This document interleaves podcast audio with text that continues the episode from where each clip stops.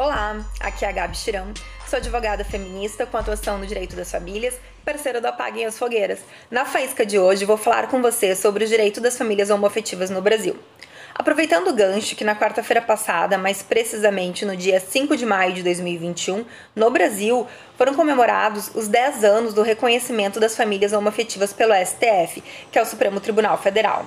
A data é significativa sim, porque foi a partir dessa decisão que os casais formados por pessoas do mesmo gênero que viviam união estável tiveram seus relacionamentos equiparados, com todos os direitos e deveres à união estável de casais heterossexuais.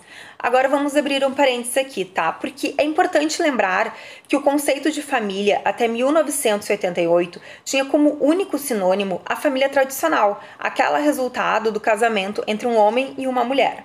A união estável, ela somente foi aceita como família depois do seu reconhecimento expresso na Constituição. Ou seja, foi a partir de 1988 que no Brasil o significado da palavra família deixou de ser limitado ao casamento e acolheu outras formas de ser família, tornando o conceito assim plural. Mas nem tanto, né? Porque até 2011 não se aceitava a entidade familiar composta por duas mulheres ou por dois homens. Acontece que mais ou menos em 2005 os casais homoafetivos começaram a reivindicar cada vez mais, mesmo que de forma tímida, né, o direito básico ao reconhecimento de suas uniões como entidade familiar, porque naquela época todas as questões que seriam sim de natureza familiar, elas não eram abraçadas pelo direito de família. As uniões homoafetivas até então eram entendidas, uh, compreendidas, né, meramente como uma sociedade de fato, uma parceria entre sócios, um simples contrato que poderia ser formalizado por escritura pública com o fim exclusivo de resguardar os bens materiais do casal. Foi aí que alguns casais, na tentativa de formalizar a união, ingressaram no judiciário com as ações de reconhecimento de, de união estável. Como nosso país é enorme, em cada canto do Brasil começou a pipocar diferentes tipos de decisões sobre o tema. E como vocês podem imaginar, né, essa situação acabou gerando muita insegurança jurídica, porque alguns juízes entendiam sim pela possibilidade enquanto outros continuavam com aquele velho pensamento retrógrado, né, ultrapassado, patriarcal, acerca dos costumes, entendendo pela inviabilidade do reconhecimento. Então, né, de uma forma bem resumida, em 2011 o STF se viu diante do impasse sobre o reconhecimento das famílias homoafetivas.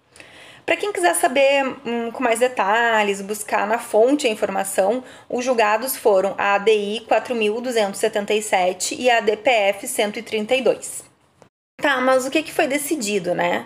Então, os ministros nesses dois julgados, eles reconheceram a união homoafetiva como família, sendo então um instituto jurídico que deve ser regido pelo direito das famílias a proibição de discriminação das pessoas em razão do sexo, seja no plano da dicotomia homem-mulher, né, nas questões de gênero, seja no plano da orientação sexual de cada um, porque a liberdade que cada pessoa tem para dispor da própria sexualidade é um resultado direto do princípio da dignidade da pessoa humana, né?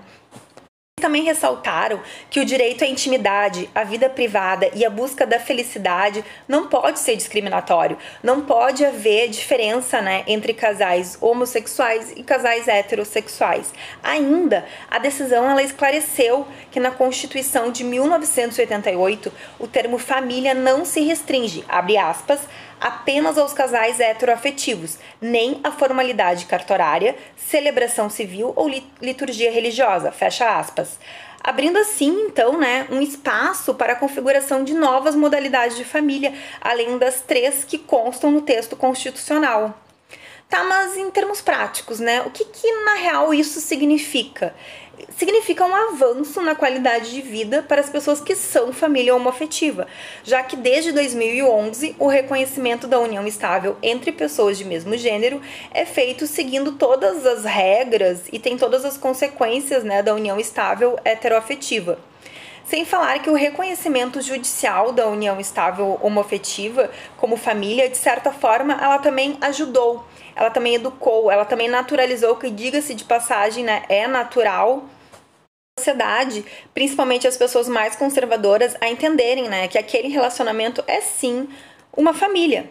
Uh, já que antes dessa decisão, por exemplo, as famílias homoafetivas elas não eram reconhecidas e por isso a companheira ou o companheiro eles eram impedidos de serem incluídos como dependentes no convênio de saúde, em clubes, no seguro de vida, de tomar decisões de saúde, por exemplo, autorizar uma intervenção cirúrgica de emergência em caso de internação de uma das partes, e até mesmo nas questões patrimoniais, já que não tinham direito ao regime de bens nem herança.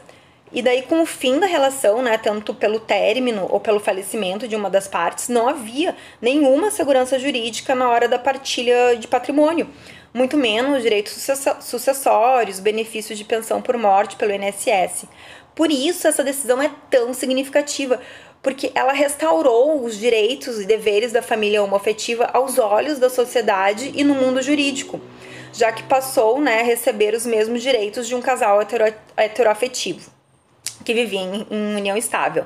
Ou seja, né, a união estável ela passou a ser reconhecida bem como em 2013 a conversão da união estável em casamento e até mesmo o casamento civil.